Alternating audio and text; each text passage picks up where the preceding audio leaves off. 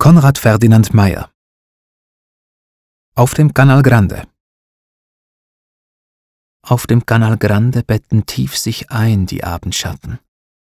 Hundert dunkle Gondeln gleiten als ein flüsterndes Geheimnis.